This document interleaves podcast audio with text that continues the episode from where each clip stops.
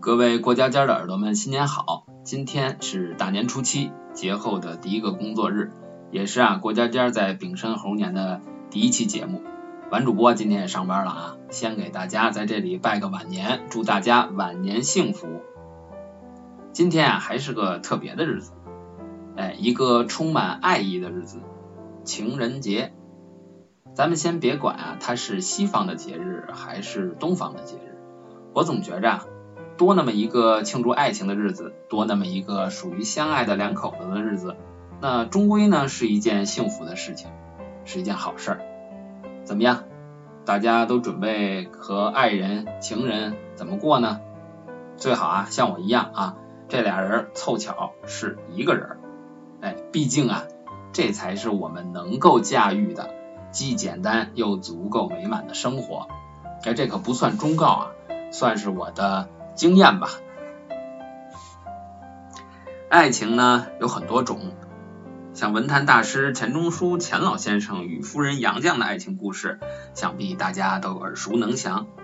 他们的爱情啊，就是属于那种既经得起爱情的绚烂，又守得住流年的平淡。对于妻子杨绛，钱钟书曾经说过这么一段话：我见到她之前，从未想到要结婚。我娶了她几十年，从未后悔娶她，也从未想过要娶别的女人。由此可见啊，钱钟书对杨绛的爱情是深沉而专一的。今天情人节，郭佳佳呢就给大家分享一篇杨绛老先生的文章《我与钟书》，让我们啊一起回忆钱老与杨老那可遇不可求的旷世情缘。也希望你和我都能拥有一段美妙。值得一生珍藏和回味的爱情。杨绛，我与钟书。一爱情故事。我第一次和钟书见面是在一九三二年三月，他身着青布大褂，脚踏毛底布鞋，戴一副老式眼镜，眉宇间蔚然而深秀。见面后，老钱开始给我写信，约我到公子厅相会。见面时，他的第一句话就是“我没有订婚”，而我则紧张的回答“我也没有男朋友”。于是便开始鸿雁往来，越写越勤，一天一封，以至于他放假就回家了，我难受了好多时。冷静下来，觉得不好，这是 fall in love 了。一九三三年秋的一天，我给钟书寄了一封信。不巧被其父钱基博老先生看到了，老先生招呼也不打就擅自拆阅。后来钟书跟我说，老先生看到信后对我大加赞赏，因为我在信中对老钱说，现在吾两人快乐无用，需两家父亲兄弟皆大欢喜，吾两人之快乐乃彻始终不受障碍。老先生边看边赞，真是聪明人语。一九三五年春，老钱庚子赔款公费留学资格。那时候我还没有毕业，但是考虑到老钱这位大名鼎鼎的清华才子从小生活在忧郁的家庭环境中，被教养惯了，除了读书之外，其他生活琐事一概不关心，尤其是不善于生活自理，处处得有人照顾伺候他，所以我就下定决心跟他完婚，一起去英国。多年前，读到英国传记作家概括最理想的婚姻。我见到他之前，从未想到要结婚。我娶了她几十年，从未后悔娶她，也未想过要娶别的女人。我把它念给钟书听，他当即会说：“我和他一样。”我说：“我也一样。”二，丈夫钱钟书。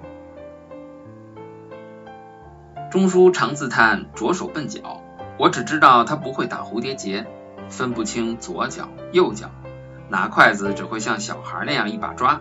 我并不知道其他方面他是怎样的笨，怎样的拙。一九七二年的早春，我们从干校回北京不久，北京开始用煤气罐代替蜂窝煤。早起，钟叔照常端上早饭，还有他爱吃的猪油年糕。我称赞他能蒸年糕，他也不说什么，装作若无其事的样。我吃着吃着，忽然诧异说：“谁给你点的火呀？”钟叔等着我问呢。他得意说：“我会划火柴了。”这是他生平第一次划火柴，为的是做早饭。文革期间，某天忽然有部门通知去参加国宴，钟叔说：“我不去啊，我很忙，我不去啊。”那人说：“这是江青同志点名要你去的。”钟叔则说：“啊，我不去，我很忙，我不去。”那人于是说：“那么。”我可不可以说你身体不好，起不来？钟叔很直接，啊不不不，我身体很好，你看我身体很好啊，我很忙，我不去啊。于是一直没有出门。有位外国记者读了钟叔的围城后赞叹不已，打电话说要见他。钟叔在电话里说：“假如你吃了一个鸡蛋觉得好吃，何必要去找下这个鸡蛋的鸡呢？”我们在清华养过一只很聪明的猫，钟叔说它有灵性，特别宝贝。猫儿长大了，半夜和别的猫儿打架，钟叔特备长竹竿一只，倚在门口，不管多冷的天儿，听见猫儿叫闹，就急忙从热被窝里出来，拿了竹竿赶出去帮自己的猫儿打架。和我们家那猫儿争锋打架的情敌之一是近邻林徽因的宝贝猫，我常怕钟叔为猫而伤了两家的和气，引用他自己的话说。打狗要看主人面，那么打猫要看主妇面了。他笑说：“理论总是不实践的人制定的。”在牛津，我怀上孩子了。成了家的人一般都盼个孩子，我们也不例外。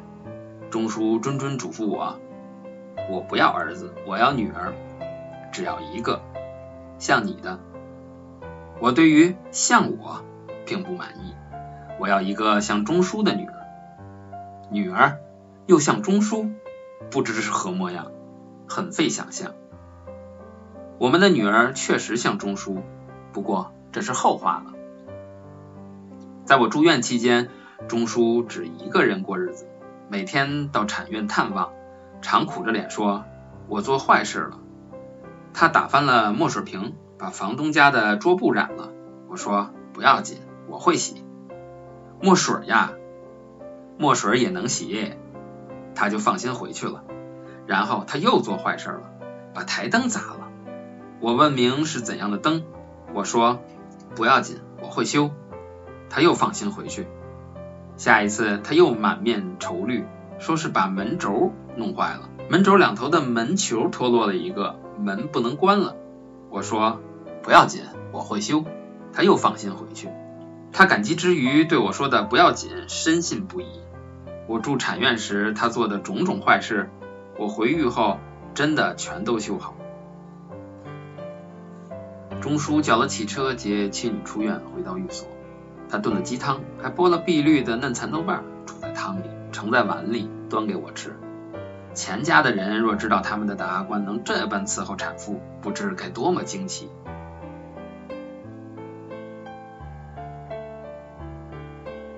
三，我们仨。钟叔曾逗阿苑玩，说围城里有个丑孩子，就是他。阿苑信以为真，却也并不计较。他写了一个开头的百合心里，有个女孩子穿一件紫红毛衣。钟叔告诉阿苑，那是个最讨厌的孩子，也就是他。阿苑大伤心事，怕爸爸冤枉他，每天找他的稿子偷看。钟叔就把稿子每天换个地方藏起来。一个藏，一个找，成了捉迷藏式的游戏。后来连我都不知道稿子藏到哪里去了。每天临睡前，钟叔都在阿院被窝里埋置地雷，埋得一层深入一层，把大大小小的各种玩具、镜子、刷子，甚至砚台和大把的毛笔都埋进去。等女儿惊叫，他就得意大乐。女儿临睡必定小心搜查一遍。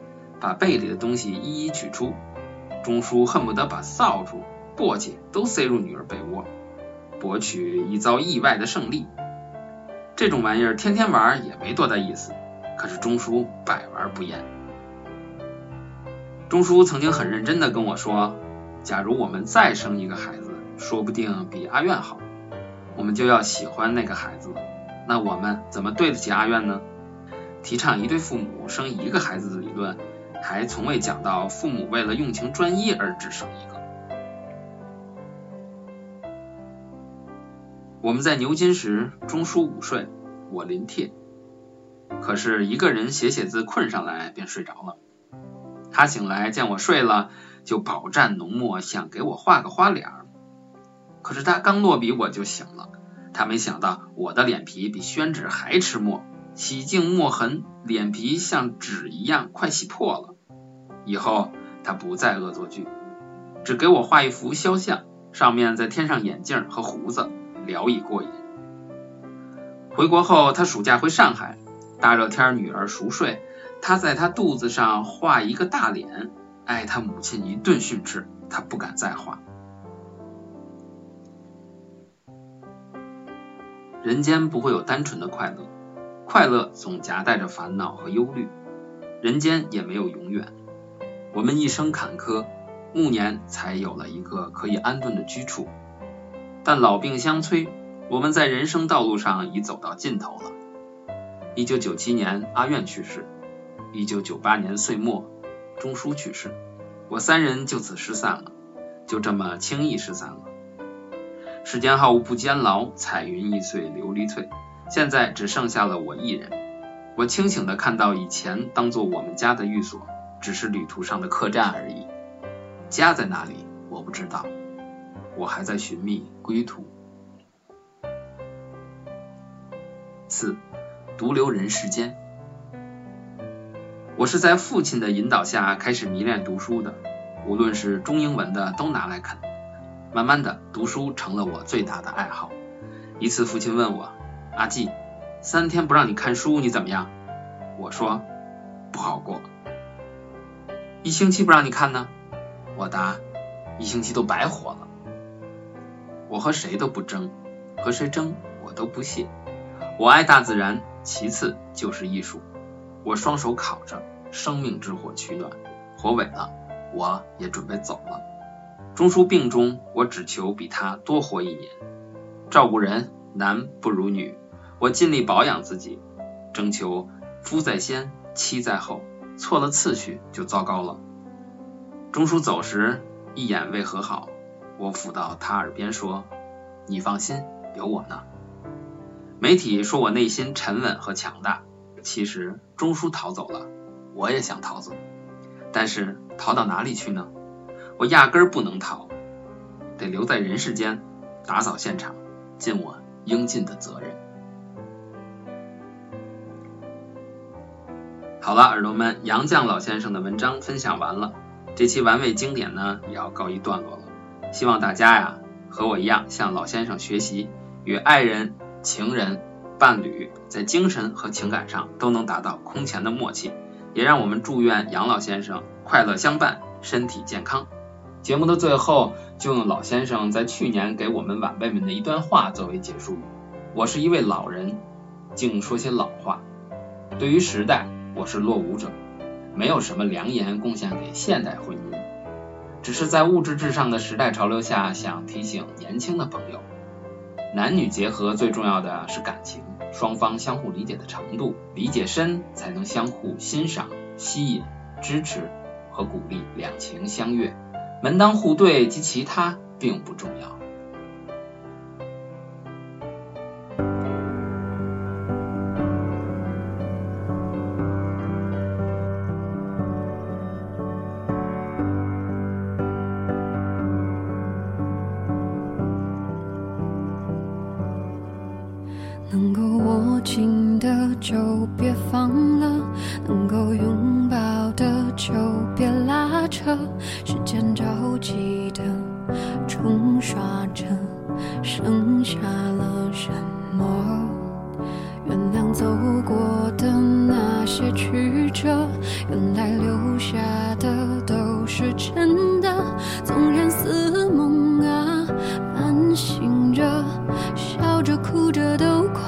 火，谁让时间是让人猝不及防的东西？晴时有风，有时雨，争不过朝夕，又念着往昔，偷走了青丝，却留住一个你。